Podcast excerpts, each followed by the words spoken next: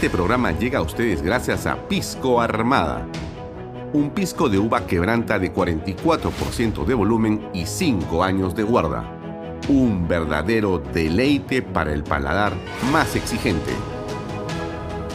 Cómprelo en bodegarras.com y recuerde, tomar bebidas alcohólicas en exceso es dañino. ¿Estás en busca de la vivienda soñada? Esta noticia es para ti. Ya comenzó la preventa de la segunda etapa de los departamentos de las Lomas de Yura. Seguro te estás preguntando cuánto cuesta. Gracias al bono de techo propio de 43.312.50 soles, tu departamento te sale a tan solo 85.087 soles. Es para no creerlo. Donde puedes vivir como siempre soñaste en el único proyecto de techo propio en Arequipa. Los departamentos cuentan con tres dormitorios, sala, comedor, cocina y un baño. Todo dentro de una urbanización privada y ya consolidada. No lo pienses más, no hay nada como tener tu vivienda propia y dejar de pagar alquiler, independizarte y vivir tranquilo en un proyecto que lo tiene todo. Agua potable las 24 horas del día, luz, desagüe, alumbrado público, áreas verdes, pistas, veredas, seguridad. Y lo más importante, cuenta con título de propiedad.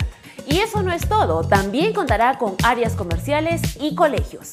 Recuerda que comprar una vivienda es la mejor herencia que le puedes dejar a tus hijos. Contáctate ahora mismo con el área comercial y sé parte de las lomas de Yura. Bien amigos, bienvenidos a Bahía Talks por Canal B, el canal del Bicentenario. Muy buenas tardes. Hoy es 31 de octubre del 2023 el décimo mes de este año tan complejo va llegando a su fin, Día de la Canción Criolla. Y eh, mañana comienza noviembre. Bien, mi nombre es Alfonso Vallarre, estoy con ustedes hasta las 8 de la noche para hablar sobre varios temas importantes.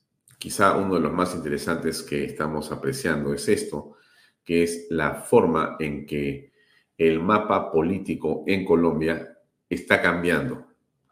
Y si en el 22 Gustavo Petro tenía una importancia capital en las principales ciudades eh, de Colombia, eh, en el 2023 la, derecho, la derecha y la centro derecha terminan estando realmente en una forma muy, pero muy expectante. Es importante comprender lo que este fenómeno político significa.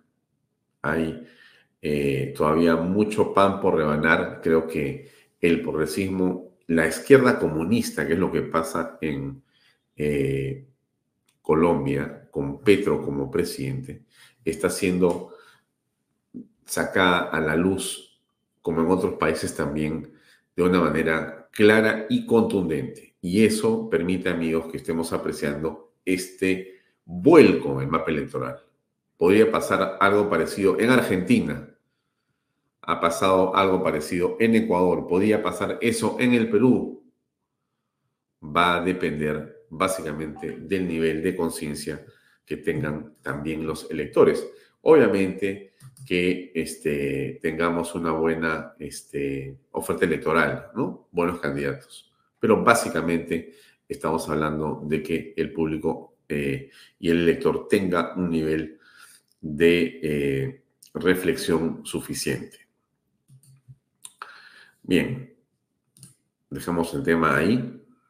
No se olvide que me puede seguir en mis redes sociales de Alfonso Valle Herrera, Canal B, eh, Expreso, los días domingos con PBO Radio 91.9 FM, la radio con fe. Tenemos aplicaciones, tenemos web, tenemos eh, una amplia red de cable operadores a nivel nacional. Hoy día ha estado, por si acaso, más temprano, a las 5 de la tarde, la importancia del activismo institucional con Luis Hernández en Sin Límites, este notable programa de este especialista que eh, semana nos trae temas de una enorme importancia y que yo le ruego a usted que revise. Si ya lo vio, bien, y si no lo ha visto, pues entre a la página web y revise el eh, programa. También estará con nosotros la noticia del día. Ya estuvo, vamos a poner un cachito para ver qué cosa dijo Sionis el día de hoy. Y hoy tenemos como invitado a Diego de la Torre para hablar sobre la coyuntura nacional. ¿Qué piensa Diego sobre lo que está pasando? Diego es un empresario muy importante que tiene mucha experiencia, tiene una gran formación, es un patriota completo, padre de familia, 74 años, con una esposa y dos hijos. Y eh, vamos a conversar con Diego sobre lo que aprecia el país y qué oportunidades están en el tintero. Bien, eh, Dina Boluarte nuevamente se va del país. El Congreso autorizó su solicitud para viajar a los Estados Unidos. ¿Qué le parece a usted? 16 señores congresistas, 39 en contra, 5 39 en contra, 5 abstenciones, más a favor, Ticona, Coaila, Camones, Zeta, Salguana, Gutiérrez, Geri Julón Irigoyen. 65 a favor. 65 votos a favor. En contra, más Moricelis, Calle Lobatón, Porta Latino. 42 votos en contra. 5 abstenciones. Ha sido aprobado el proyecto de resolución legislativa que autoriza a la señora Presidenta de la República para salir del territorio nacional del primero al 4 de noviembre del año 2023. 65 a favor, 42 en contra y las 5 abstenciones. Bien, ¿qué dijo Boluarte sobre el tema, no es cierto? A ver, escuchemos. Los congresistas demócratas que piensan en el bienestar del país. Porque cada vez que uno sale afuera, uno no se va de paseo, Vamos a trabajar arduamente. Creo que algunos de ustedes estuvo en algún momento conmigo en Nueva York que ni siquiera tenemos espacios para podernos alimentar y eso no es queja, sino les digo cómo es la actividad allá afuera.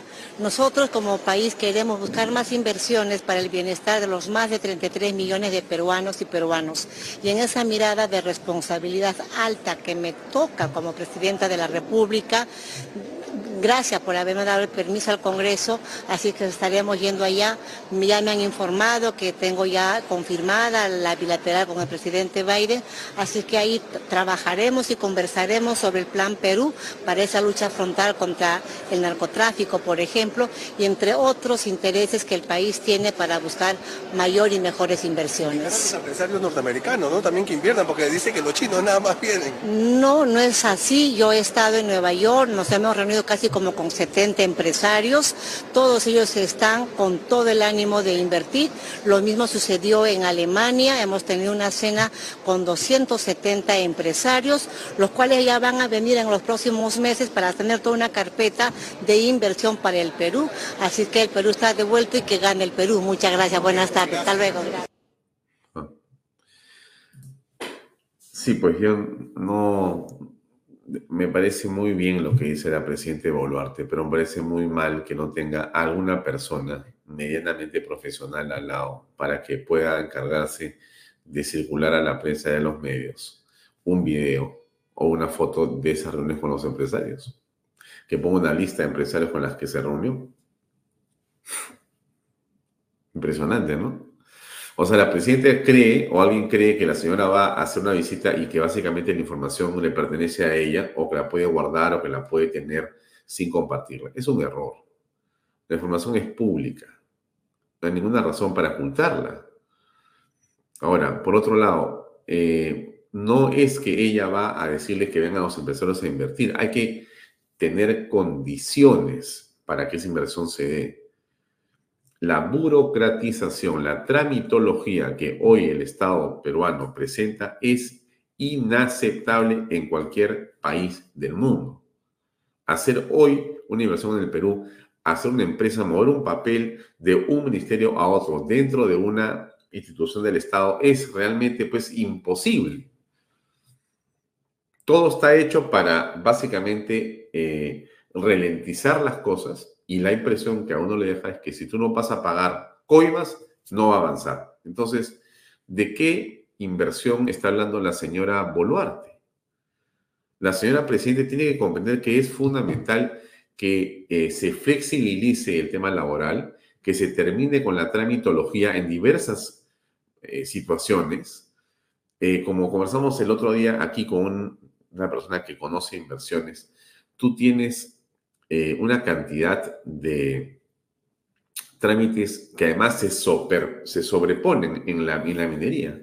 Iván Arenas nos decía, Alfonso, es que no es un tema de ventanilla única, eso es un mito, es básicamente un discurso para la foto. En realidad, cada una de las instituciones que tienen que ver con una inversión minera, por ejemplo, tienen su propia visión de lo que es eh, o conflicto social o eh, eh, medio ambiente o diversos conceptos. Entonces, cada uno tiene su propia malla de, de, de cosas o de documentos o de trámites que tienes que seguir. Está el INC, o sea, el Instituto de Cultura, está Defensa Civil, está el Ministerio de Trabajo, está el Ministerio del Ambiente, está el Ministerio de Poblaciones, este, la Mujer de Poblaciones Vulnerables, está el Ministerio de Minería, está el Economía, está cada uno de ellos, cada uno, no es que en, no, cada uno de ellos eh, aparece e interviene para buscar que hablar, que decir, que poner una objeción. Eso es impresionante. Pero esa es la verdad. Impresionante, pero esa es la verdad. O sea, estamos así como llenos de delincuentes, porque la ciudadanía está cansada de la cantidad de ladrones que hay en las calles, bueno, estamos hasta acá de la tramitología y no hay cómo superarla. Y es el municipio, y es el gobierno regional, y es el ministerio, y es todos están con trámites. Entonces, se va a ir la presidente Boluarte a pararse a un foro en Estados Unidos, en Washington, para decirles, vengan a invertir, cuando pase por aquí alguien a invertir, va a decir, ¿a dónde voy? Te van a decir, vete a buscar a los ocho ministerios que tienes que conversar, más los cuatro municipios, más los tres gobiernos regionales. Es imposible. Fuera de la SUNAT, fuera... Es una locura. En fin, ¿no? ¿Qué, les puedo decir? Bien por el Perú, bien por la señora Boleta que se va a pasear, me parece estupendo. Yo, yo, sinceramente, miren, yo creo que el viaje es inoportuno, pero yo jamás voy a estar en contra ni de que alguien compre un libro, ni que alguien vaya de viaje. No puedo estar en contra, porque yo en ambos casos uno tiene una perspectiva nueva que se abre. Tanto con leer un libro, tanto como ir de viaje. Aunque sea te vas a Huacho, mira, se te abre una perspectiva si te vas, aunque sea a Guaral, o te vas a conocer Chancay el castillo de Chancay.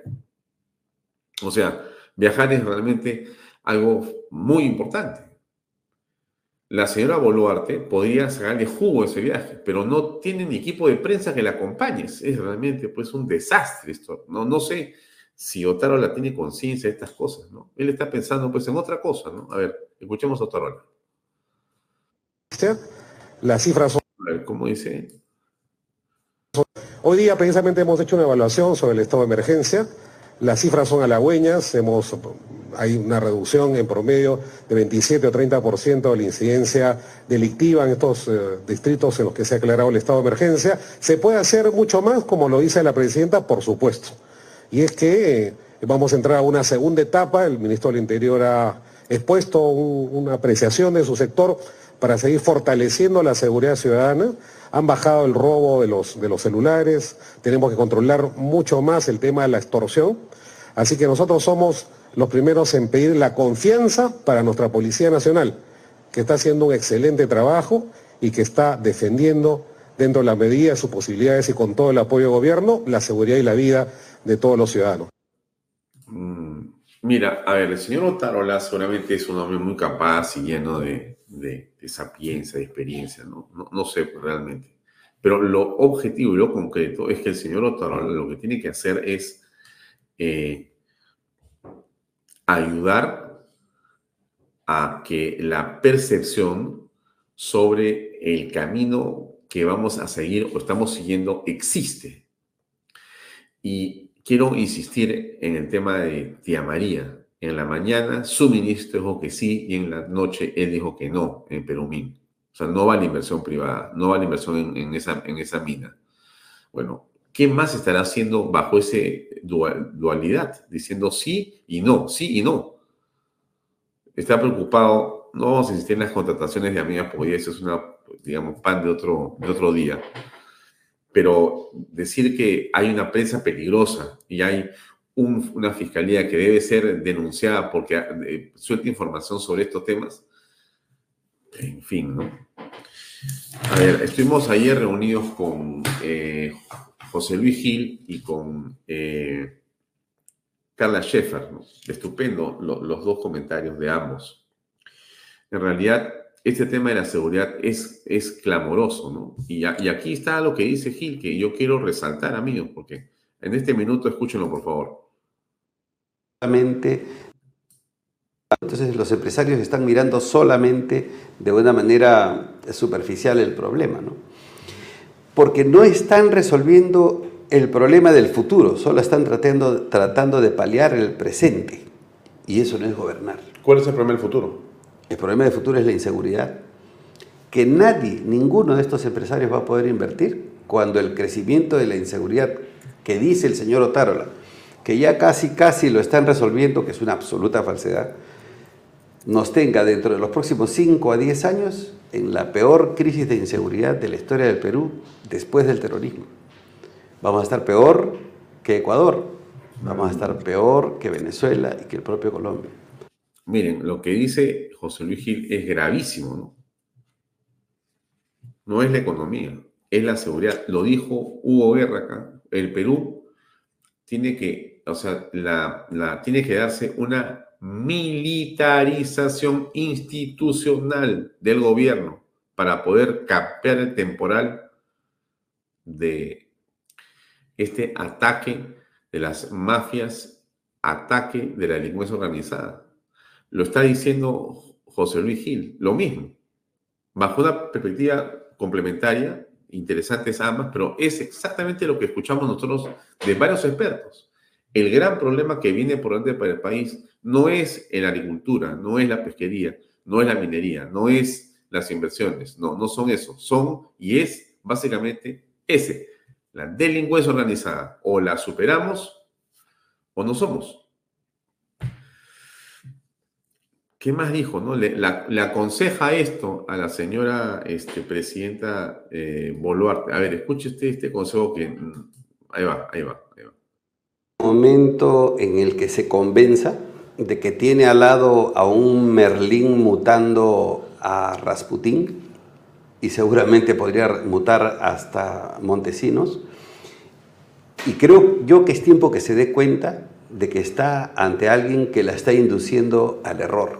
Las motivaciones pueden ser muchas, pueden ser por dinero, pueden ser por poder, pueden ser eh, por, por cualquier razón, pero no es el rumbo correcto el que al inicio intentó hacer, porque no olvidemos cuando ella entra, pone algunos ministros y funcionarios de derecha en su gabinete, pero luego entra Otárola y hace, corrige el rumbo, ¿no es cierto?, que estaba tomando el rumbo correcto y lo pone en el centro, y en el centro progre, porque realmente no están resolviendo los problemas.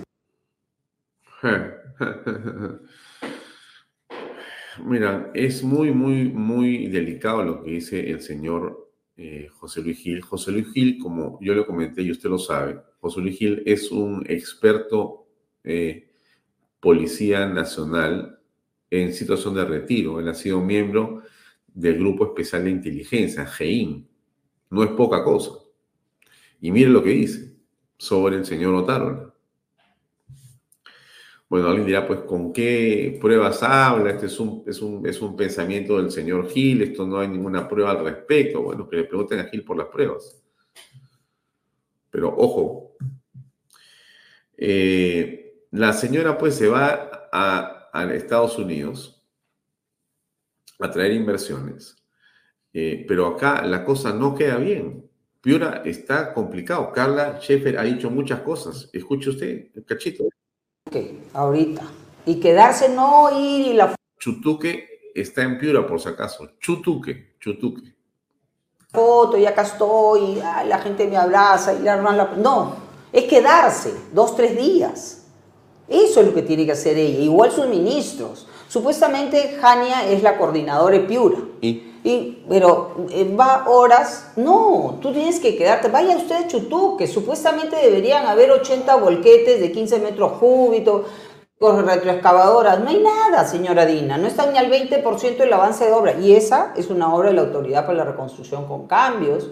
O qué raro, la ha ganado un consorcio ancachino, con cero experiencia, con deudas en la SUNAT, que ha abandonado un río en Junín, en Huancayo. Qué grave, ¿no? Muy grave lo que dice la ex congresista Carla Schaeffer. Y sobre Vizcarra, por supuesto, dice lo siguiente, qué bueno. Vizcarra, así, el hombre más miserable, que yo no entiendo cómo los medios de comunicación le pueden dar cabida a un hombre que ha permitido que 200.000 peruanos se mueran y ver a gente morir porque no tenía oxígeno. Yo sí lo he visto. Yo sí lo he visto, porque con Tierra y Ser estuvimos al lado de la Tierra y Ser es una ONG que ONG de la familia, que, que le hicimos en el 2007 con el terremoto de Pisco. Y ver que este hombre utilizó la autoridad para la reconstrucción con cambios para que muchísimos alcaldes, no todos, lo aplaudan como una foca porque les daba un colegio, les daba una pista, les daba un establecimiento de salud y no enfocarse en lo que se necesitaba para generar la invulnerabilidad necesaria para que el niño no sea una maldición y sea una bendición. Bueno, sí, eh, creo que nos queda claro a todos cuál ha sido la naturaleza del trabajo de Martín Vizcarra, ¿no? Creo que no hay dudas respecto a la forma como asumió eh, la presidencia de la República y qué fue realmente lo que lo motivó, qué fue lo que hizo. ¿no? Y si usted se olvida, le pongo este cachito, de ahí pasamos a la entrevista con Diego de la Torre.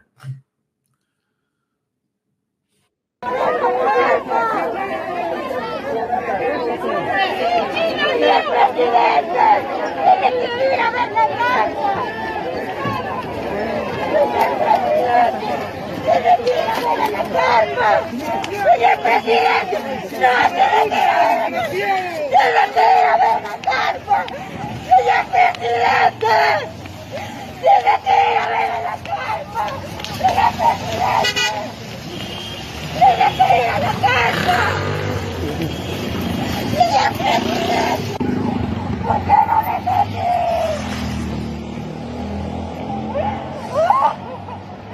¿por qué no me ¿Por qué no le no piensa que su familia va a lo mismo. Todos tenemos familia, va a pasar lo mismo. Mucha gente se está contagiando porque no apoya, porque el presidente es malo y inhumano. Yo tengo mi esposo santo, por favor, por favor, porque no le invitan a ver la carta, solo ve lo, lo delante en la pantalla. ¿Por qué somos así? Porque no van. A la casa. Creo que este es un video muy duro, pero es el mejor ejemplo de la indiferencia de un político, de un mandatario. Así quedó el pueblo peruano, como esta mujer, abandonados a su suerte. Y eso tiene, amigos, en algún momento que pagarse. Bien, dejamos el tema ahí. Vamos a la entrevista con Diego de la Torre, aquí en Vaya. Adelante.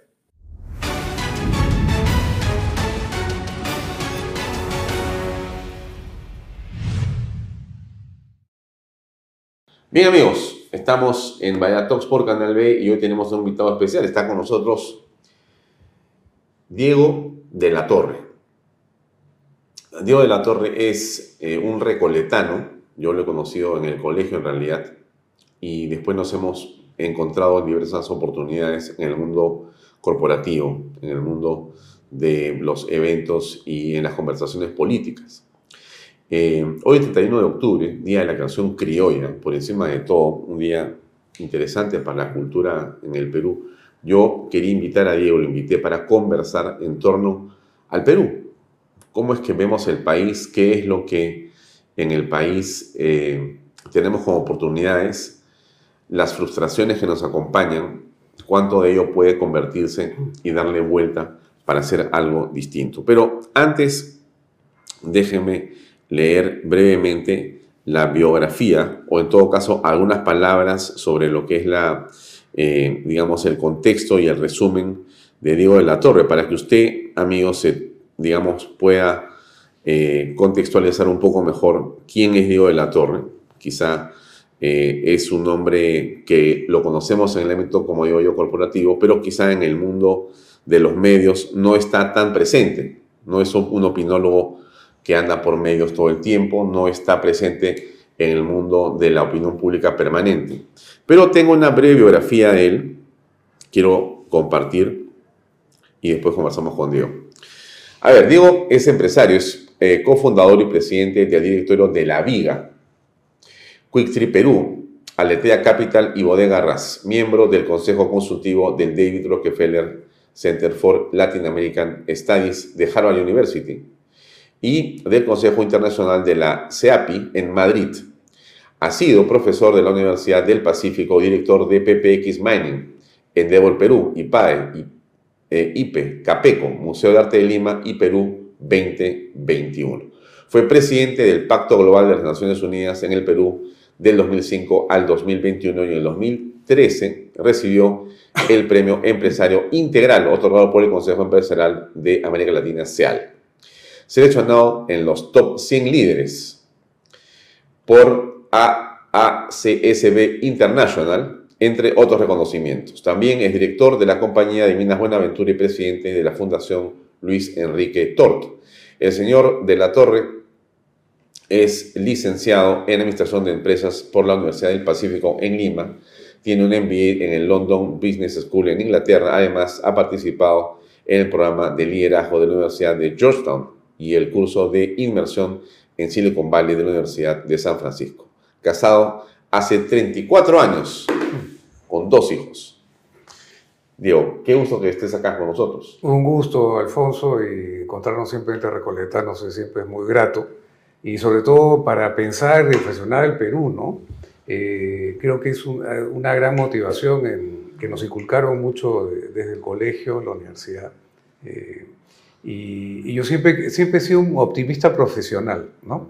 Eh, yo inicié mi empresa incluso en fines de los 80, donde había una gran crisis económica. Había caído el PBI, construcción, 13%. Y yo siempre veo las crisis como oportunidades. Y el Perú, eh, como te vuelvo a repetir, para ser empresario tienes que ser un optimista profesional. Yo me considero un empresario serial, porque creo que la mejor manera de servir al Perú es eh, creando riqueza, ¿no? Es, obviamente también hay que distribuir un poco a través de impuestos. Tampoco no demasiado, porque no se convierte en una cultura bono, ¿no? Y te terminas como Venezuela o, como Cuba. Eh, ayudar sí al, vulnerable, pero al verdaderamente vulnerable, ¿no? A, los niños, a, los enfermos, a los ancianos. Porque creo que una sociedad sana tiene que basarse en la meritocracia, el esfuerzo propio. Y no está, eh, como dicen los anglos, playing the victim game, ¿no? Eh, Carlos Añaños pues no se hizo lo que es eh, haciéndose el pobrecito, ni tampoco Gastón Acurio, que eran provincianos que, eh, digamos, han, triunfado no solamente en la costa peruana, sino a nivel global, ¿no? Yo mantengo que, digamos, esta, la narrativa hegemónica, ¿no? La dictadura subyacente, subyacente progre, le ha hecho mucho daño al subconsciente colectivo peruano, ¿no? Junto, unido a varios intelectuales que, eh, que son muy buenos como literatos, pero desgraciadamente eh, también fueron capturados por esta ideología del odio, ¿no? Eh, que, que, que, promueve una visión del Perú de pobrecitos.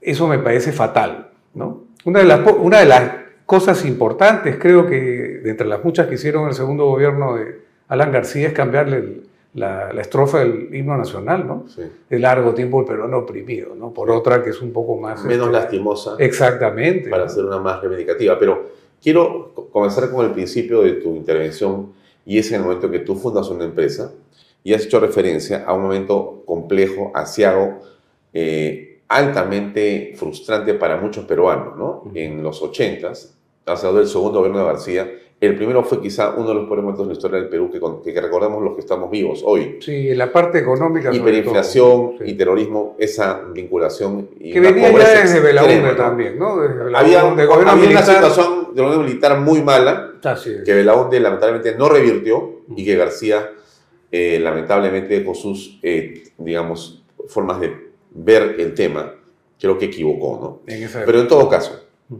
en ese momento, 80, ¿no? 85, 85, 90, ¿no? Sí, Estamos 80, en momentos muy sí, sí, por 80, ahí. 85, muy complicados.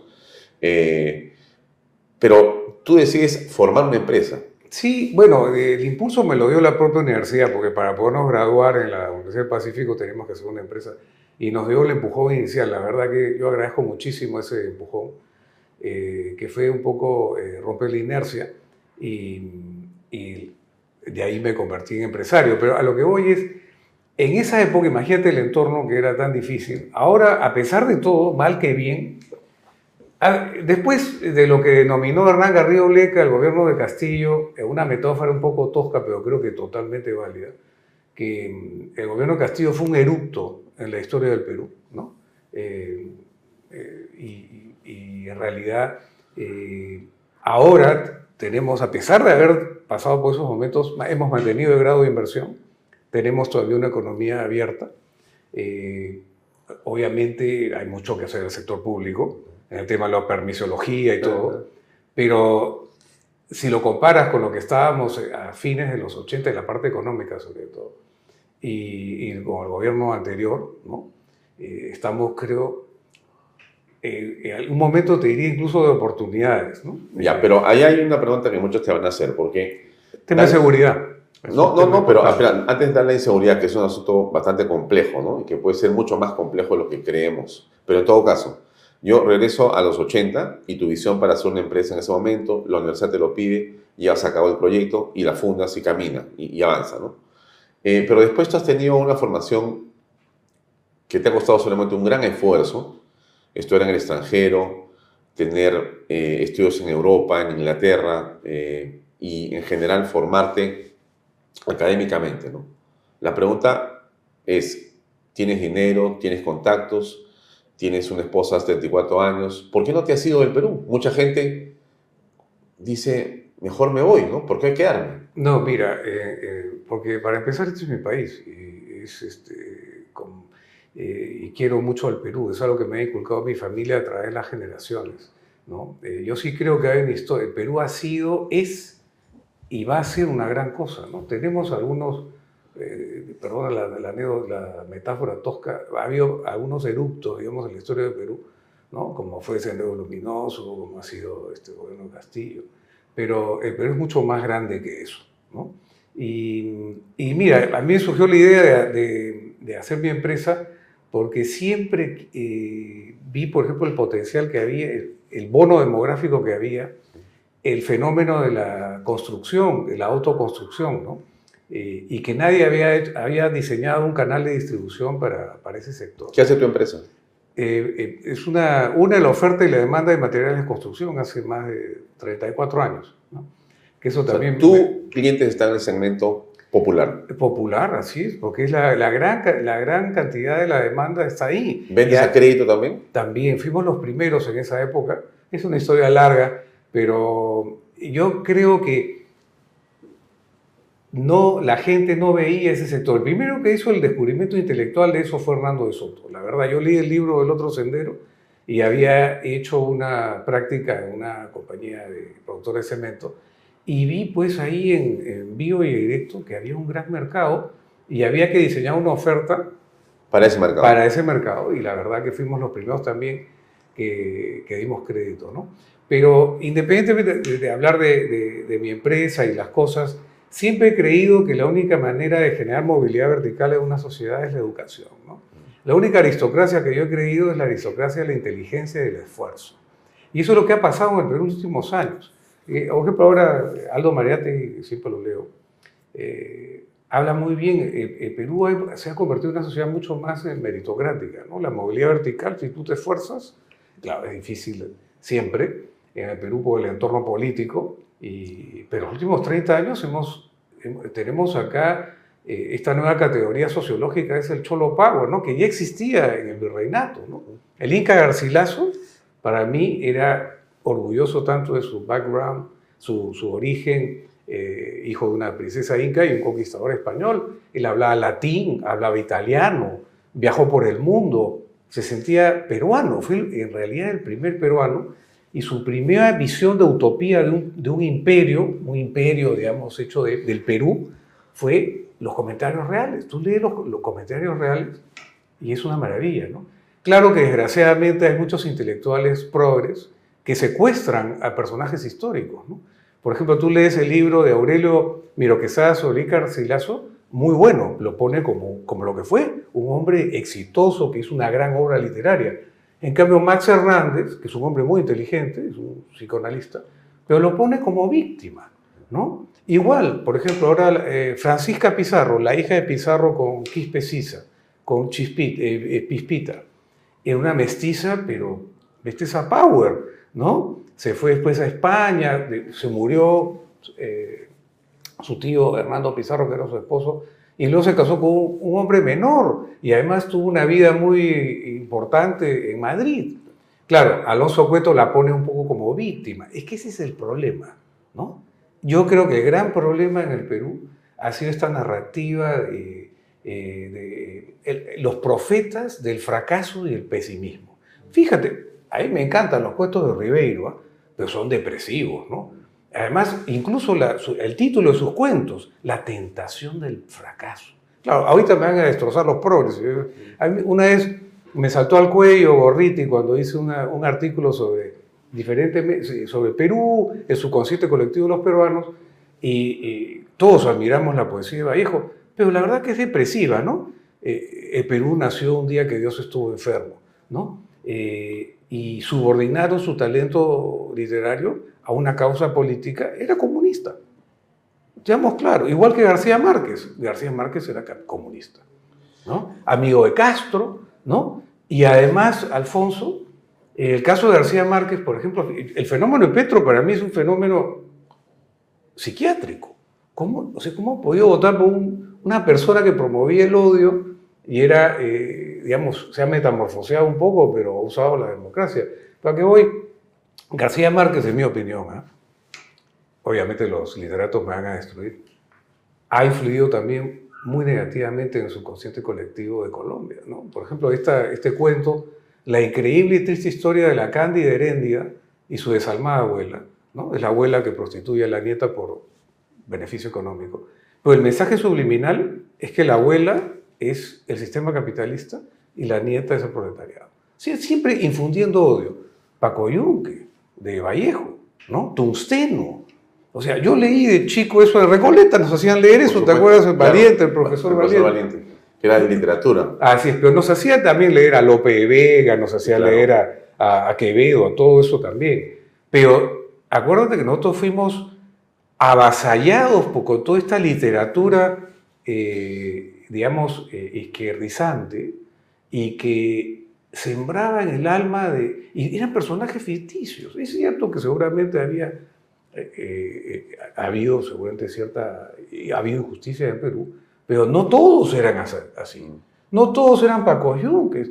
Ahora el Paco Yunque se ha convertido en Carlos Añaños o Gastón Acurio, ¿no? Claro. Y son exitosos y, y, y, no, y no, son, no hay complejos. Pero entonces, eh, entiendo que en tu punto de vista ha existido una narrativa que se ha ido construyendo, que ha tomado de literatura, que ha construido personajes nuevos para exacerbar las diferencias. las diferencias, pero no para mirar en positivo las diferencias, sino para mirar en negativo las diferencias. Exacto, exacto. Y, y, y para sufrirlas, y, y, para odiar al que le fue bien. Exacto. ¿no? Y, y guarecer, cuidar, digamos, este, lastimosamente a que le va mal, y sufrir ahí, y rumiar el dolor. Exacto, exacto, exacto. Es Paco Yunque, pues, es claro. la típica, ¿no? Pero a, a, lo que voy es, eh, y lo dices muy bien, en la diversidad cultural hay que verla como un activo, no como un pasivo, pero una diversidad con orden, con armonía, proactiva, sinérgica. Porque es en la intersección de las diferencias donde está la oportunidad para innovar. Tuve el ejemplo típico, cliché, de la gastronomía peruana. Insumos andinos, africanos, asiáticos, europeos. Y mira la maravilla que es. Igual en una orquesta, tú tienes el piano, el violín, eh, la guitarra, son diferentes, pero hay un plan de conjunto que se respeta ¿no? y se coordina armoniosamente. Pero hay otro tipo de diversidad, que es la nihilista, la desordenada, la anárquica y contestataria y victimista, que te, gen- te genera una serie de minorías, hiperfragme- hiperfragmenta la sociedad en minorías, ¿no? étnicas, de orientación, de, de gustos, ¿no? Y que, y que enfrenta en lugar de integrar. Entonces, en lugar de salir una, una sinfonía de Beethoven o, una, o un guainito bonito como o un corno pasa, te sale una música pues totalmente eh, coprolálica, digamos, por decirlo de alguna manera. A ver, para ubicarnos en el tiempo, ¿no? Cuando la comunicación y la política y finalmente el deseo que no puedes contener de libertad de la gente trae abajo el muro de Berlín, ¿no? Se produce un hecho fantástico, ¿no? Termina aparentemente la discusión, aparentemente, ¿no es cierto? Pero fin de la historia de Fukuyama. ¿No es ¿eh? cierto? Fukuyama dice, bueno, esto ha terminado, en realidad ganamos, ¿no? Triunfamos, ¿no? Pero ocurre algo ahí, ¿no? Mientras unos se dedican a trabajar, a inventar, a crear más cosas, otros dicen, me parece que nos hemos quedado sin libreto, inventemos un libreto. Y comienzan no a mirar literatura del pasado, sino empiezan a encontrar diferencias en todo, ¿no es cierto? Vamos a crear, ya no, como ya no es este proletariado contra el capitalismo, ya Ahora no, es sino hombre contra mujer. lo que mujer sea, contra lo que sea, es hombre contra mujer, Indígena padres contra, contra- hijos, padre con- profesores contra alumnos. Así es. Es eh, to- todo lo que pueda tener un A y B tiene que ser enfrentado porque de, esa, de ese enfrentamiento vamos a, digamos, aparecer nosotros, los progresistas, para decir vamos a defender a los que están perdiendo. A los batalla, oprimidos. a los oprimidos. Eh, Ve la dinámica de la historia entre opresores y oprimidos. Y eso Así sí es lo que ha destruido. Es eh, una Estamos metafísica. enfrentados en eso. Así es. Y han, han muerto millones de personas en Rusia, en China. Y, y siguen. Pero en el Perú nos hemos contagiado de eso. ¿Te Eh, parece? ¿O no tanto? Mira, ¿O yo- sí? Sí, claro, hubo- ha habido una época, pero creo que nos hemos vacunado, Alfonso. Yo lo veo en la clase media emergente, ya no se compra ese cuento de la víctima, pues.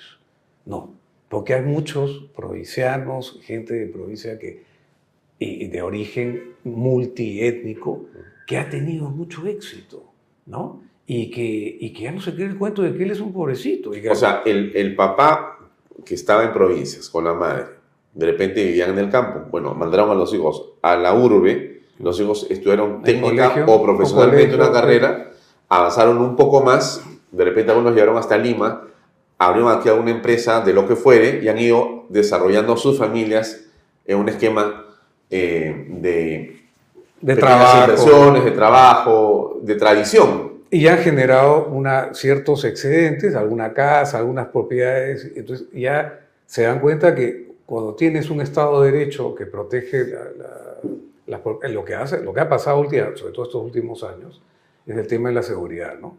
Entonces, y lo, lo expresas, mira, que yo, por eso te traje también el libro de, de Vargas Llosa, eh, el, último que ha escrito, le dedico a su silencio, que habla de la música criolla como integrador.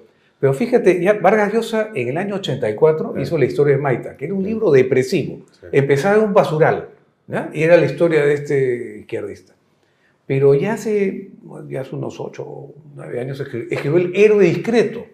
Y hay un personaje que es un provinciano, que es Felicito Yanaqué, que es un provinciano exitoso.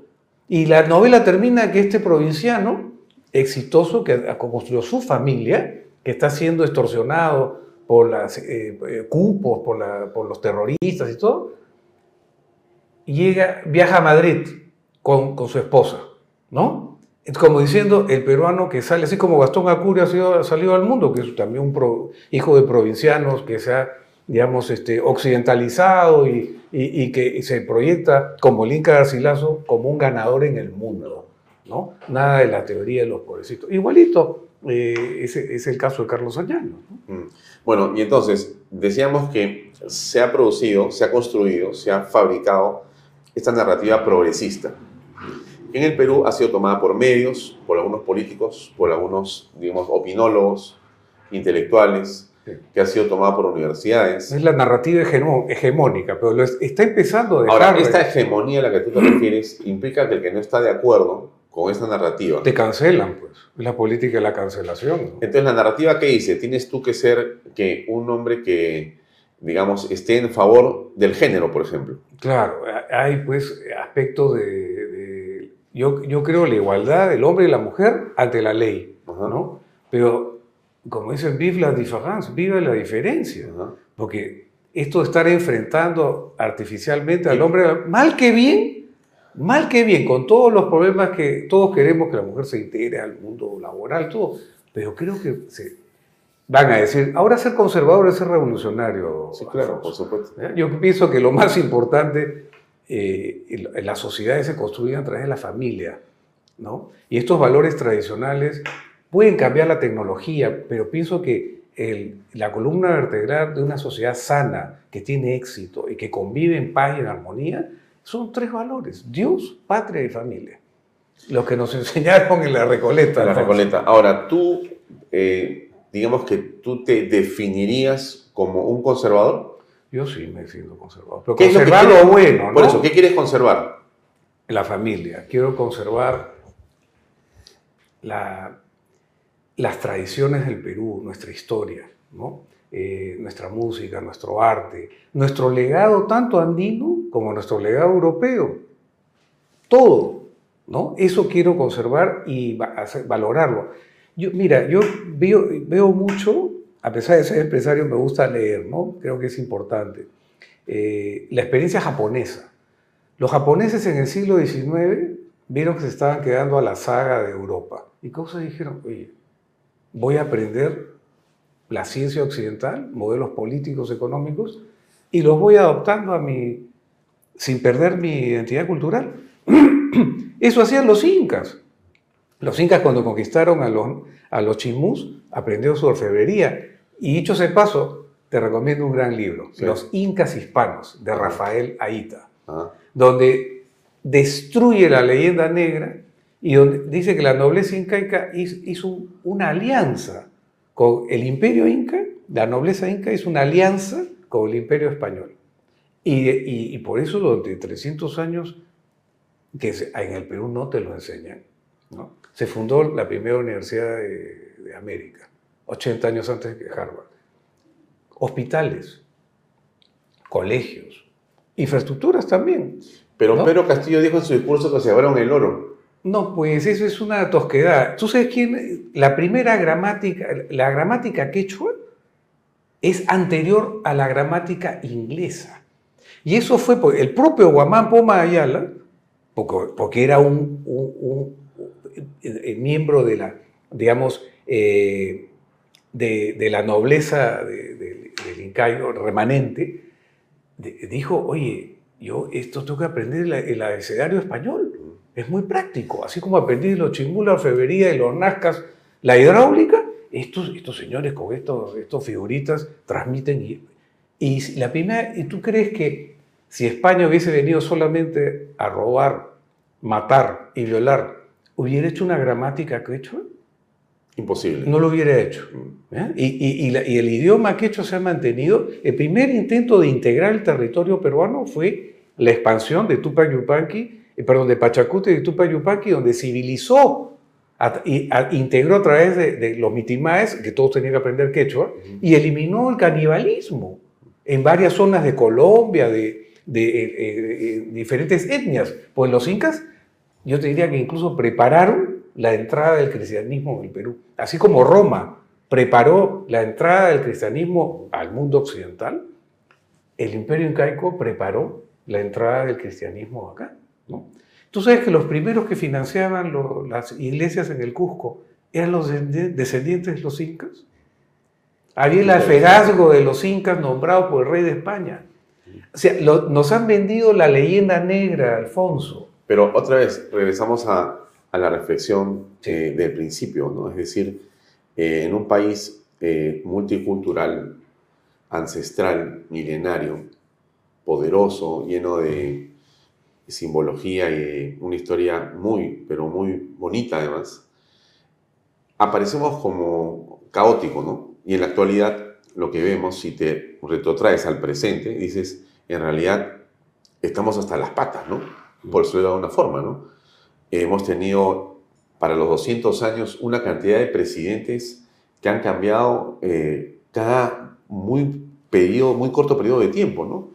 En cinco años, seis o siete presidentes, en tres años, esto es realmente con congresos que estaban y salían en un caos absoluto, ¿no? Eh, que aún no termina por ordenarse plenamente. Daría la impresión que está ocurriendo qué en tu punto de vista, Diego. Lo que en mi opinión, ¿no? Claro, claro. Yo pienso que la, eh, ¿Cómo explicas esto, este caos de ahora? No, lo que ha pasado en Perú es como si a un cuerpo le, la narrativa progre marxista es como le hacen eh, eh, inyectado un veneno tóxico a un, a un, a un organismo. Entonces el, organismo ha convulsionado, ¿no? Te sube la fiebre, te, te, te descompensa todo el equilibrio químico. Entonces había una arcada ¿no? La primera sí. has, expulsado Pero faltaba, vino la segunda y ya la tercera se expulsó, ¿no?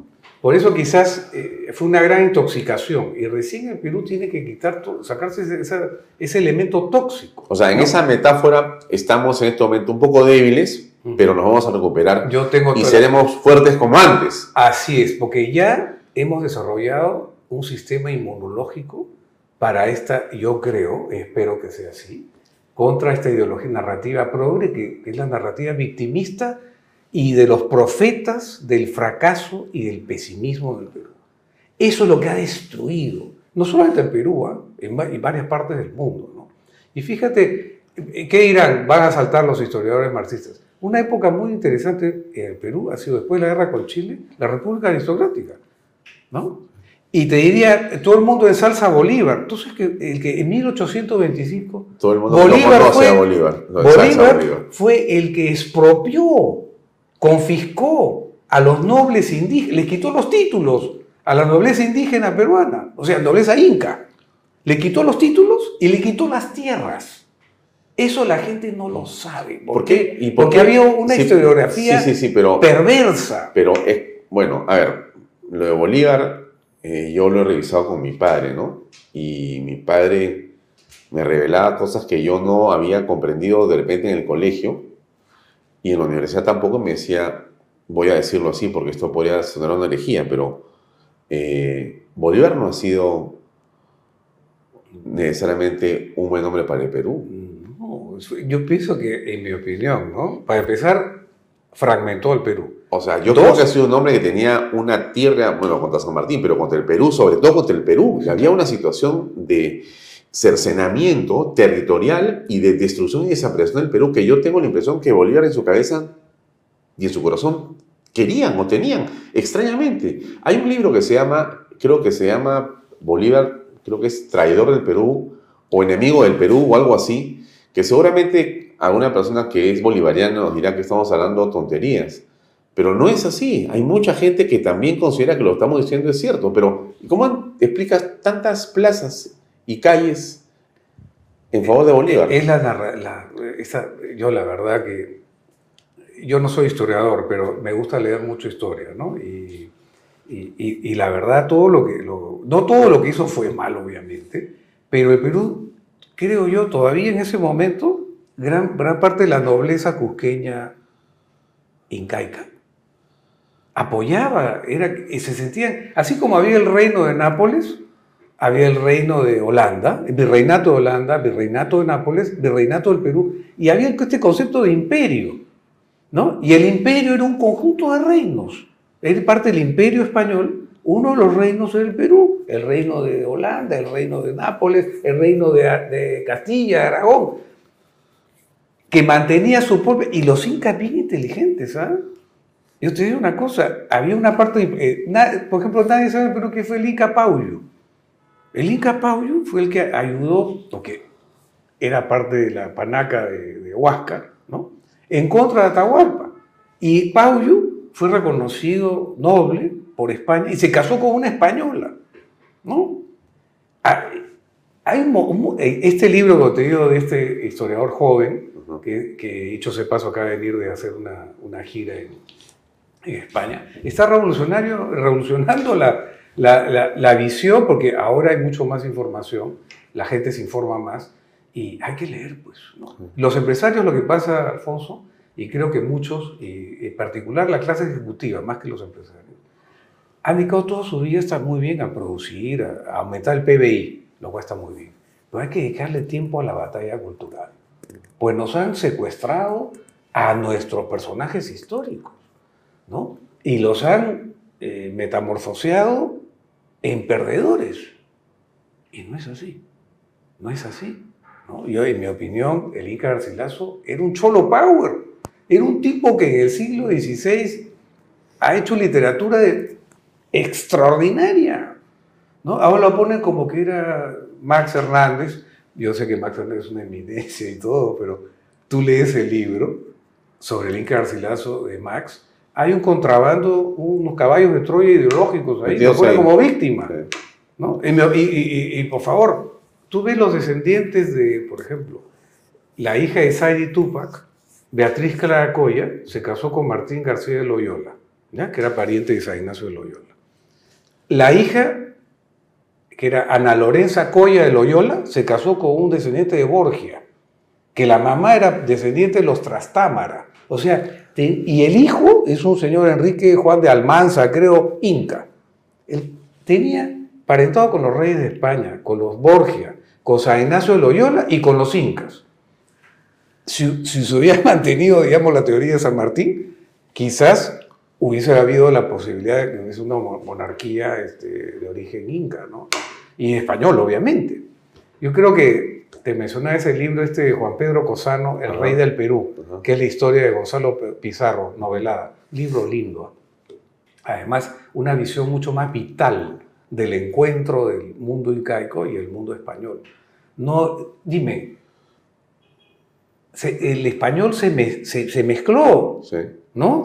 Como decía Javier Luna Elías el otro día en su programa, este, el español se, se mestizó con la población eh, ¿no? No era como otra- otros europeos que no, ¿no? O sea, acá ha habido un mestizaje muy potente. Y, y lo que quieren los progres es destrozar el mestizaje. ¿Por qué? Porque quieren fragmentar al Perú, quieren enfrentarnos. ¿Por qué? Porque ellos viven de eso, ellos viven del conflicto. Después te hacen asesorías y te venden asesorías de cómo... cómo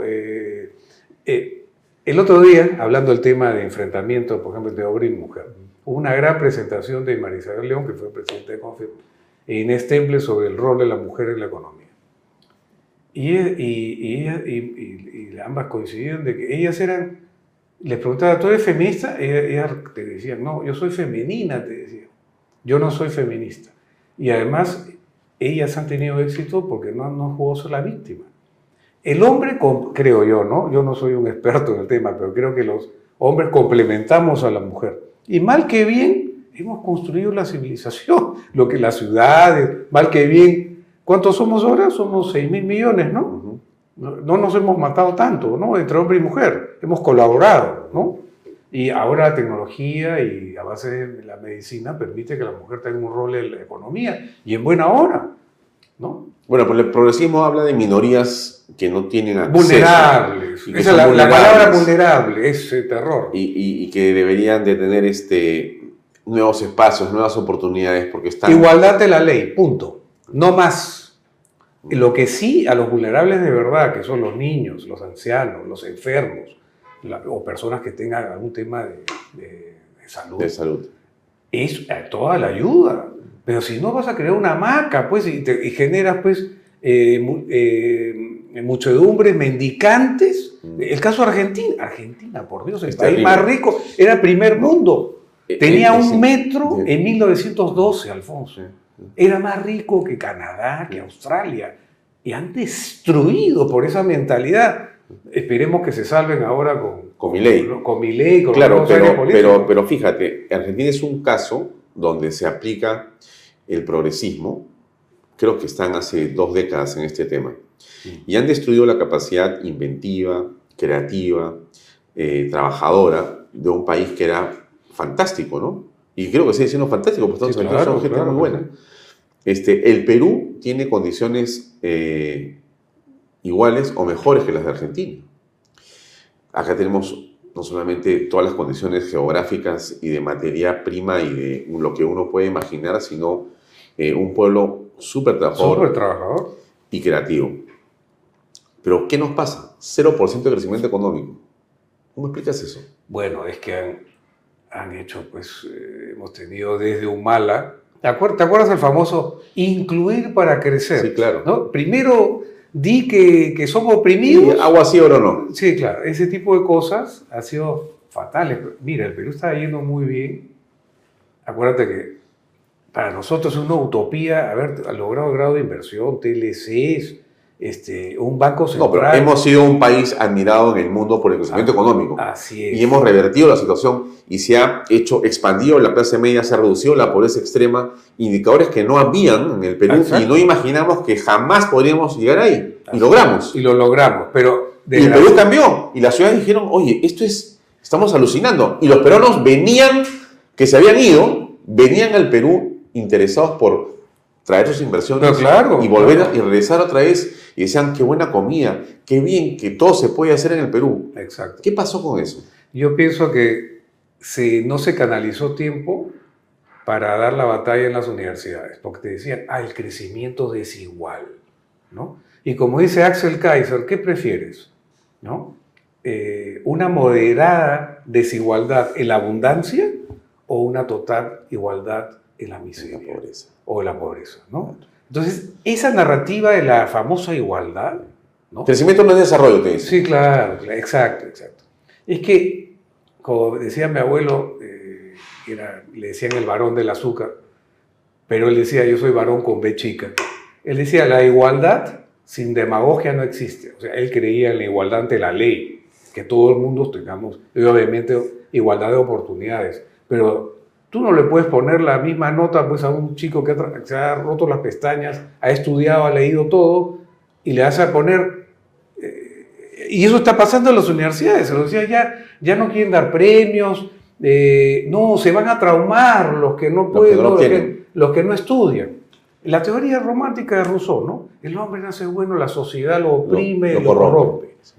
Eso ha traído, y, y desgraciadamente eso ha empezado también en Estados Unidos, ¿no? O sea que en las universidades nacionales Ha sido ese copa- virus ha ingresado. totalmente. El progresismo. No, hay metástasis. Ahora, están tomadas, ¿ah? sí, claro. Y no, ya no. Pero hay reacción. Todas las universidades, ¿ah? Alfonso, pero ya hay reacción. O sea, Ya, pero antes de la reacción, un ratito. Pero para terminar de hablar del el mal, digamos. El mal está ahí. Mm. O sea, existe en realidad en, en- en- en el hoy, en el presente, profesores, eh, decanos, rectores, un mundo universitario progresista. Totalmente. sí, sí. Pero viene ahí la reflexión.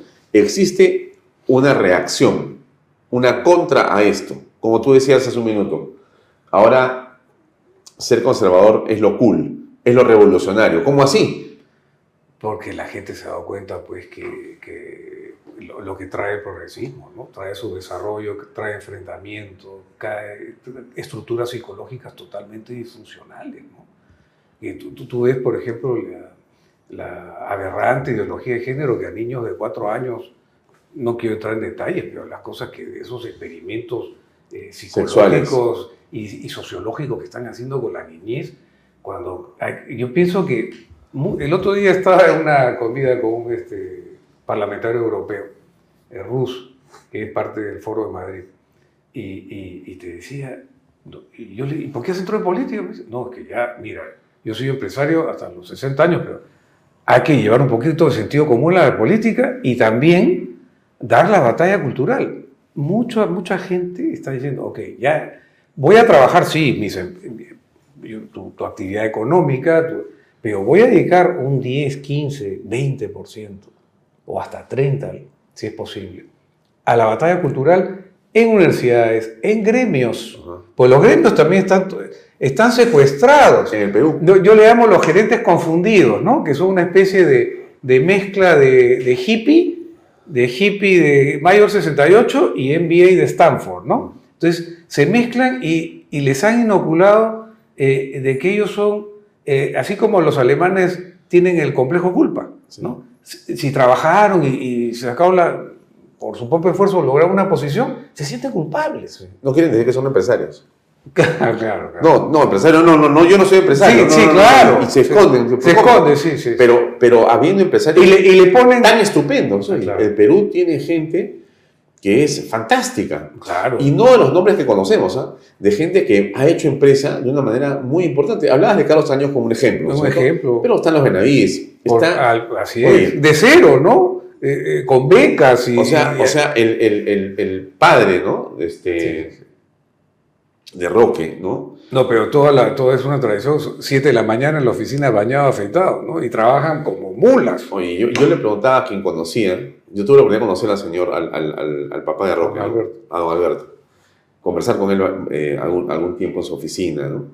Este, y, y conversé con gente que lo conoció cuando obtuvo sus becas y viajó y regresó y caminaba por este, Huancavelica y, Claro. y, y- y- hacía sacar sus A lomo de mula. Así es, ¿no? Y yo le decía, pero así, así, así ha sido, Alfonso. Esta gente, esta gente conoce el Perú profundo, ha estado metido en los sitios más complicados y ha hecho un esfuerzo enorme por después Y vivían formarse. allá. Vivían allá. Claro, pero, pero formar, o sea, la educación es el trampolín, Ah, pues. ¿no es cierto? totalmente, así es. Sí, educación es posible, pero la educación está contaminada, pues. Sí, pues. Entonces, entonces ¿cómo formas? Es que ahora, ahora, ahora hay matemáticas de género. No, si el agua tiene género. Sí, pues no, ya todo ya- enfoque de género de las matemáticas. Eh, Ya, ya, es, ya, ya hasta hilarante, ¿no? Las cosas que están haciendo. O, o enfoque indigenista. O sea, porque lo que quieren es fragmentar, enfrentar a Ahora, ¿cómo? Entonces, la, la pregunta sería, ¿no? ¿Cómo es que un padre de familia que te esté escuchando en este momento logra prevenir esto, logra controlar esto, logra proteger a sus hijos si las universidades están ahí? Y no estamos hablando de universidades, sino las top. todo, claro, claro. No, hay reacción. pero a través de la, ¿cómo- la cómo asociación, haces? asociación- en los colegios, las asociaciones de padres de familia. Uno. Dos, en las universidades, las asociaciones de exalumnos. ¿no? Porque en realidad, mira, vivimos una. Hay libertad y democracia. Ok, si quieren tener un grupo de profesores que tenga esa, esa eh, digamos, ideología, Libertad. libertad, pero que no sea un monopolio. ¿No? Una dictadura pero- intelectual. Ya, pero escúchame, escúchame, mira lo que pasa. Es de terror. Pero mira lo que pasa. Te dicen, por si acaso, eh, sobre este hecho, ¿no? Esta es la lectura que tienes que leer para el examen del día lunes. Pero profesor, no estoy de acuerdo. No, no importa. Tú me recitas lo que está acá, aunque sea contraria a la verdad. Entonces, a muchos alumnos, a los alumnos le hacen leer cosas, le hacen pensar, no sé si pensar, pero aprender una narrativa falsa. Ah, claro, totalmente. Y y además los chantajean si tiene no que- le, si no le Claro. ponen opinión, lo jalan. No, Claro, no, tu opinión no. no importa. Lo que importa es lo que yo he dicho como profesor. y yo soy progresista. Estamos fregados. Oye, pero ¿eso es libertad de cátedra?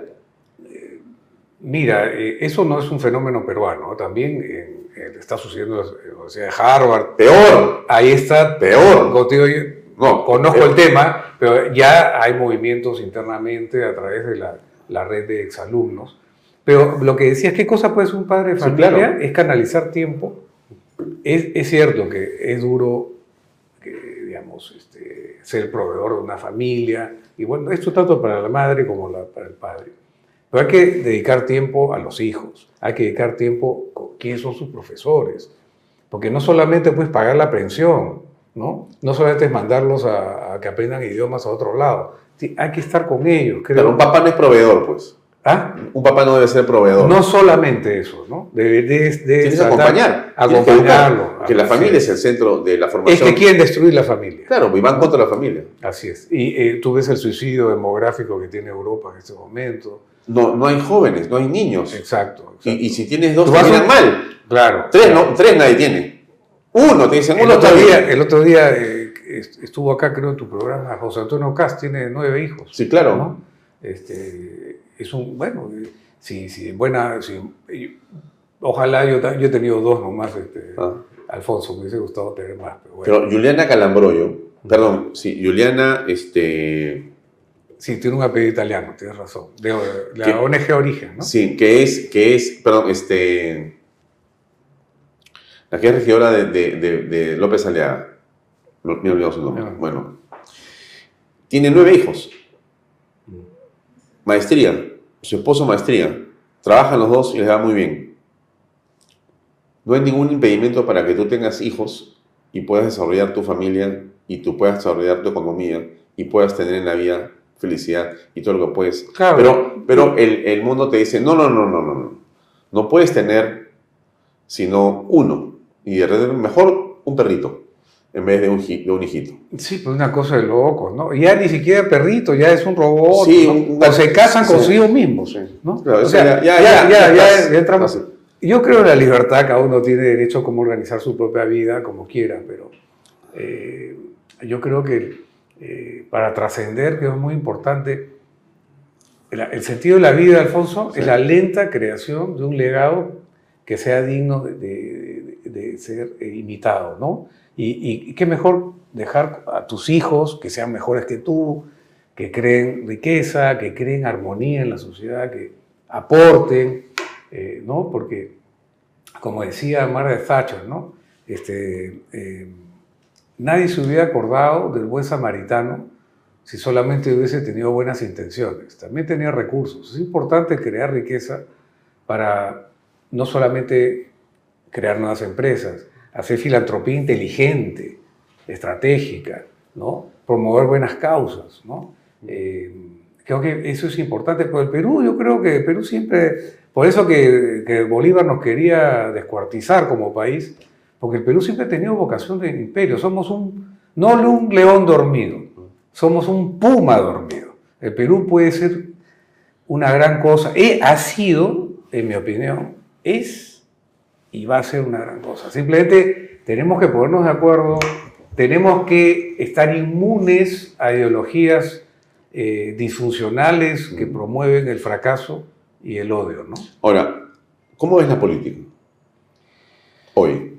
Mira, yo veo que mucho, la- veo una masa crítica de jóvenes como Lucas Gersi, Adriana Tudela, eh, Miklos Lucas en la parte intelectual, eh, Santiago Carranza, un montón, de, tu propio hijo, este, Alfonso, ¿no? Eh, y, y los veo que se están reuniendo ya no solamente a tomar chelas, ¿ah? que es lo normal en la juventud, que también es sano, ¿no? Y, y salir con chicas, que lo cual está fantástico. Pero también canalizan su tiempo a hablar de política, a hablar del Perú. Se está reto, porque se han dado- Claro, algunos han tirado la toalla, son 400 mil peruanos que se han ido. Eso sí. Y yo te Pero, diría... pero es una tirada de toalla relativa, porque tampoco se han ido para no volver. Ah, no, claro, claro. Exacto. Muchos de ellos, lo que sea que eh, sí me parece, Alfonso, que es, eh, hay que poner mucho énfasis en el tema de seguridad, ¿no? Porque eso sí, eh, para construir la confianza, no solamente es la- los indicadores económicos, sino también el tema de seguridad, hay que ponerle ahí un poquito más de eh, testosterona al tema, ¿no? Y evitar que la narrativa progre eh, esta legislación eh, demasiado garantista. ¿no? Yo te digo, o sea, es el colmo, pues que lo, eh, el caso típico, paradigmático, ¿no? que nos- nuestros comandos de Chavín de Guata los han tenido 30 años, aunque deberían de ponerles estatuas, ¿no? los están a una persecución. Pero Lucho Gianpietri Ima- Por favor, o sea, eso, eso es... fallece hace unas semanas con varios procesos abiertos por su acto heroico de servir a la patria. Así O sea, pero... pero En Estados Unidos ya tendrías pues, una película pues con Tom Cruise, Clint Eastwood haciendo de Pietri, lo, lo hubieran tenido que varias plazas, varias calles, Claro. tendrías este, películas, tendrías libros escritos sobre... De Chisito. Valer, el, Claro. el- el- Valer. Jiménez, o Así sea, es, o sea, Ya, ya, eso, ahí está. Ahí es donde hay que entrar, en la industria cultural, ¿no? Porque el arte también, ahora te hacen el arte de protesta, el arte, eh, ¿no? De enfrentan al hombre con la mujer. Es una cosa de locos. Ahí hay que entrar. Y ya están entrando, Alfonso. ¿cómo ves a Boluarte? Yo, mira, eh, oye, es- eh, te, te resumo, es lo que hay, pero creo que es una mujer que se levanta temprano, para empezar. Es una mujer que creo que eh, en su anterior ha sido, trabajó, es una mujer que trabajaba, a empezar, ¿no? Entonces sabe lo que es un horario, tener responsabilidades, ¿no? Eh, y pienso que parece que escucha, ¿no? Escucha, eh, es mucho mejor que lo que tuvimos, aunque fue parte de lo que hubo, ¿no? Pero supo, creo, en su momento de deslindar, y creo que lo que toca ahora, Alfonso, es hacer crítica constructiva, una presión sana en el sentido de que, pero eh, señalar lo que esté mal con toda energía, pero tampoco eh, ayudarla. Pienso que, y, y, yo un consejo que le daría, que llame a los mejores. Que llame a los mejores. Que es el consejo que, que daba don Alberto Benavides. Por supuesto. Hay que convocar a la mejor gente, ¿no? Mucha gente eh, que tiene éxito en la vida. Te rodea de gente, que sepa más que, tú. sabe y, y, les das la oportunidad que desarrollen su es, capacidad. Así es. así es. Otárola es uno de los que sabe más que ella. Eh, eh, digamos, eh, parece un hombre que tiene sentido común, ¿no? No sabemos, cómo- yo no soy político, Alfonso, pero lo que sí te puedo decir es que, al menos de lo que dice, tiene mucho sentido a muchas cosas, ¿no? Claro. Tía, tía María, sí, en la Sí, mañana. totalmente. Tía María, no, Mañana. en la tarde. No, es que, es que ahí viene, Perumí termina siendo el lugar para lanzar algo así. Y en la mañana el ministro dice que sí. Y en la tarde otra vez dice que es no. que- es que todavía, todavía dentro de la, de, de, digamos, el sector público, el virus caviar todavía está ahí, pues, ¿no? Hay tentáculos radioactivos. Le has cortado la cabeza a la hidra, Ya. ¿ya? La hidra le has cortado la cabeza. Está- Hay tentáculos todavía que están ahí eh, Alre- coleteando. ¿Alrededor de quién? Dotárola. De, de, todo- de todos lados, ¿ah? Y, eh, eh, No, no, Alfonso, estamos de acuerdo, Y de las propias empresas. Sí. Tenemos ahí varios El, topos. el- el virus que ha sido inoculado y que no se, no lo puede sacar todavía. Así es, ¿no? Y, y hay lo- estos gerentes que te digo, yo los confundido, ¿no? O sea, que es este... Pero, pero muchos se han arrepentido, ¿ah? Pero esperemos, esperemos, ¿no? Esperemos. Ya, pero de eso otra vez a la política, que es un tema que nos interesa muchísimo. ¿Tú crees que la señora Boluarte eh, es mejor que Castillo?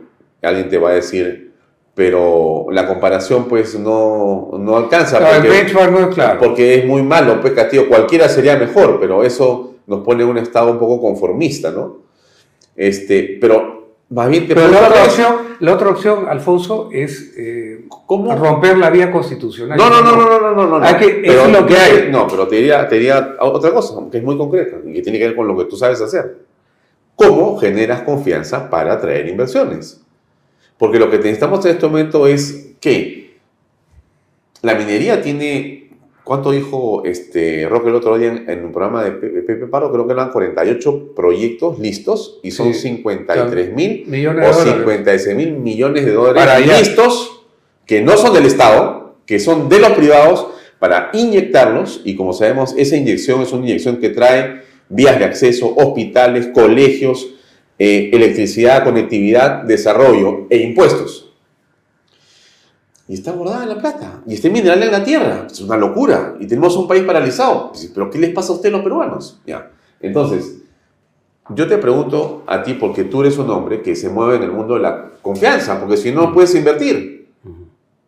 ¿Cómo hace Dina Boluarte para generar confianza? Te está viendo Dina Boluarte. ¿Qué le dices? Presidenta, déjeme darle un consejo no solicitado. No, que asuma el, liderazgo de, promover la inversión de manera mucho más proactiva. Eh, yo, a diferencia de lo que mucha gente dice, eh, yo creo que es importante también que viaje, pero con una agenda bien desarrollada por Torretagle. En Torretagle hay gente, el más del 70% de la gente de Torretagle tiene maestría, sabe idiomas, tiene mundo. Sin duda. Y, Hay gente muy capaz. y acuérdate el rol que tuvo cuando nos reinsertamos en el mundo internacional, los TLCs. Que vaya por ese camino, se deje aconsejar bien. Y, y que y, y también a todo su equipo, como un humilde ciudadano, le pedimos que sean un poquito más enérgicos en promover la inversión. Sé que están haciendo esfuerzos, eh, hay un cambio de actitud, Alfonso, definitivamente. ¿Desde cuándo ves ese cambio de actitud? No, es que su- asumió, ¿no? Es que asumió ella, algo- lo que había antes era de terror, ¿no? Era, pero falta mucho. Hay que hacer una reforma del sector público muy agresiva, traer los mejores. Pero, eh, eh, pero ¿a, qué voy? Es que y el propio sector privado no tiene que ponerse cabes, pues, ¿no? ¿Se pone? Algunos, pues, los confundidos, pues, cuando te dicen que hay élites, minorías excluyentes y estas cosas, es una cosa de locos.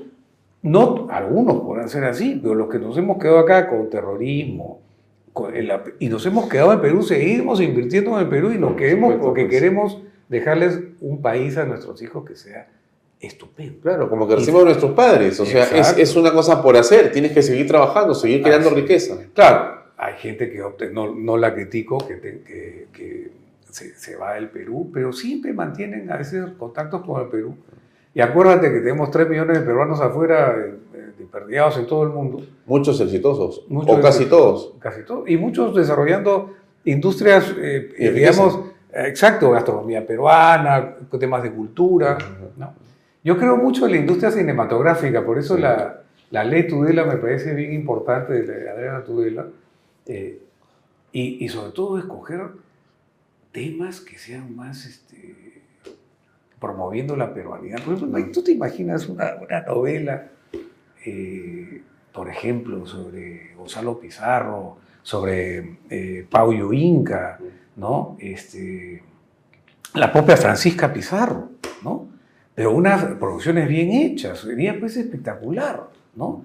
Pero desde una visión no victimista, pues no la visión, con todo aprecio a Max Hernández, ¿no? Que lo pone a pobre Garcilaso de la Vega como un, como un este, que no se encuentra, y no era así, pues, en mi opinión. Claro. más- Porque la lectura siempre es jugar a la víctima. El peruano, el peruano debe dejar de ser eso, por Dios. Quizá un poco más de Sambo Cabero y menos Halloween. Sí, mira, justo te, te había traído el libro Sí, claro. de, de- de- Vargas Llosa, que el diálogo, El último, sí, sí. le dedico que se lo... eh, bien interesante.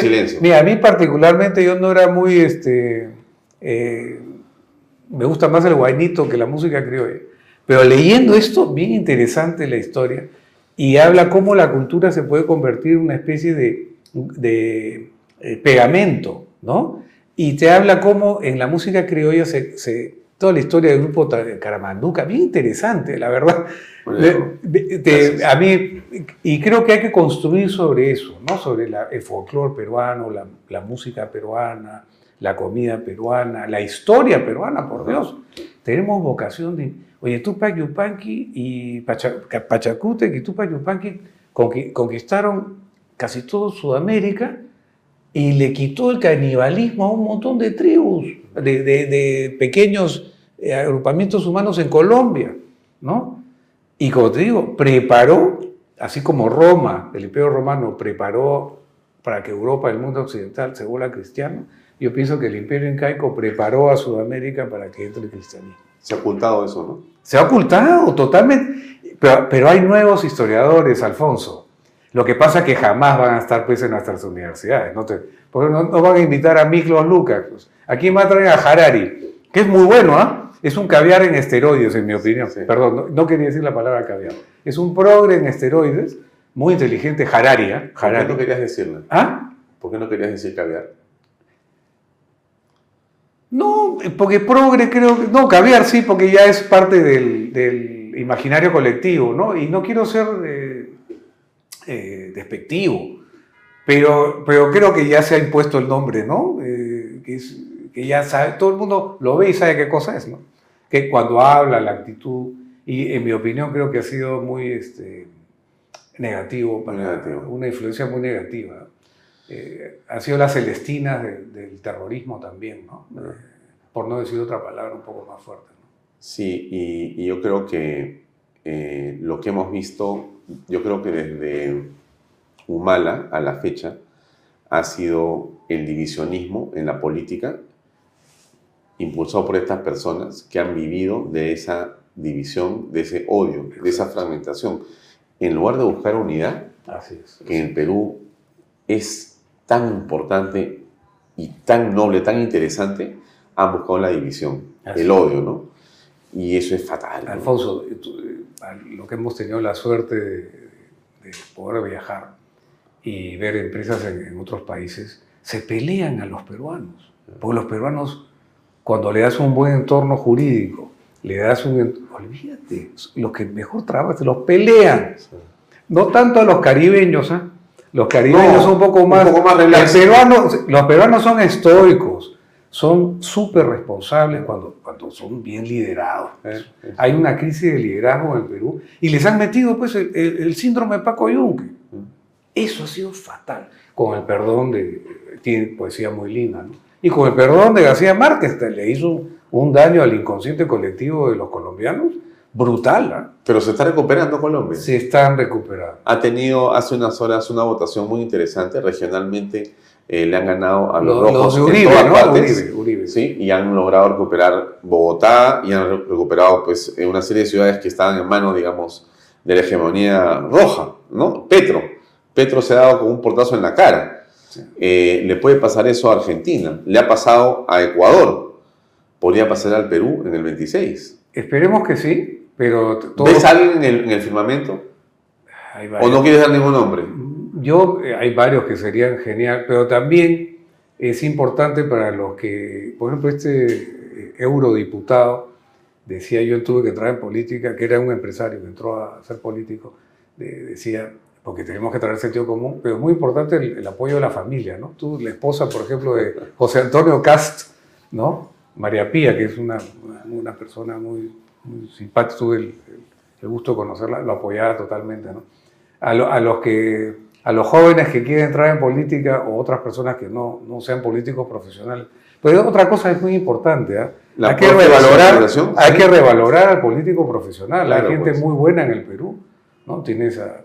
Que podría dedicarse a la política de manera permanente. Sería como una especie de consultor, un político que podría ser ministeriable o congresista en el futuro nuevamente, que podría ayudar a que Perú, dado que su, tiene una experiencia política y una, y una erudición, podría ser serio, ¿no? Podría ser interesante. no tenemos una clase política. No, pues porque la, la dinamitó, pues, este... Vizcarra, ¿no? Vizcarra, ¿no? Tremendamente, ¿no? Eso, eso fue letal. Pero eso es hecho Vizcarra ha sido malo. Netal. Eh, digamos, eh, si, si Castillo fue un eructo en la historia del Perú, n- no sé, imagínate qué puede haber sido este señor, ¿no? Realmente, eh, no quiero hacer una metáfora muy desagradable, pero eh, es tremendo lo que, lo que le ha hecho al Perú, ¿no? Muy bien, Diego, te agradezco mucho por esta larga conversación. Gracias por Muchas por- gracias, por- por Alfonso. tu tiempo. Sí, no, al contrario. al Gracias por acompañarnos. Hasta otra oportunidad. Gracias. Amigos, esto es todo por hoy. Nos despedimos. Mañana, eh, primero, no hay programa. Nos vemos el jueves. Gracias por acompañarnos. Permiso, buenas noches. Este programa llega a ustedes gracias a Pisco Armada. Un pisco de uva quebranta de 44% de volumen y 5 años de guarda. Un verdadero deleite para el paladar más exigente. Cómprelo en bodegarras.com y recuerde, tomar bebidas alcohólicas en exceso es dañino. ¿Estás en busca de la vivienda soñada? Esta noticia es para ti.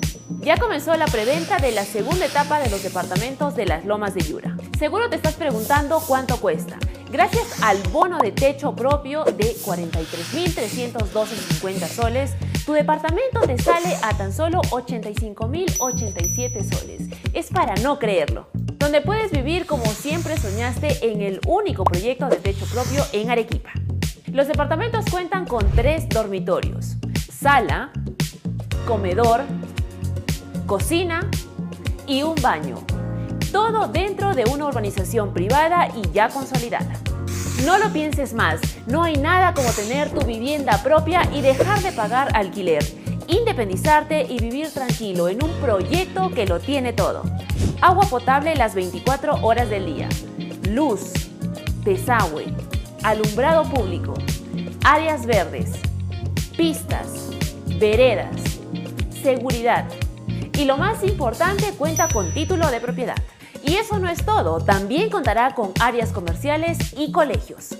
Recuerda que comprar una vivienda es la mejor herencia que le puedes dejar a tus hijos. Contáctate ahora mismo con el área comercial y sé parte de las Lomas de Yura.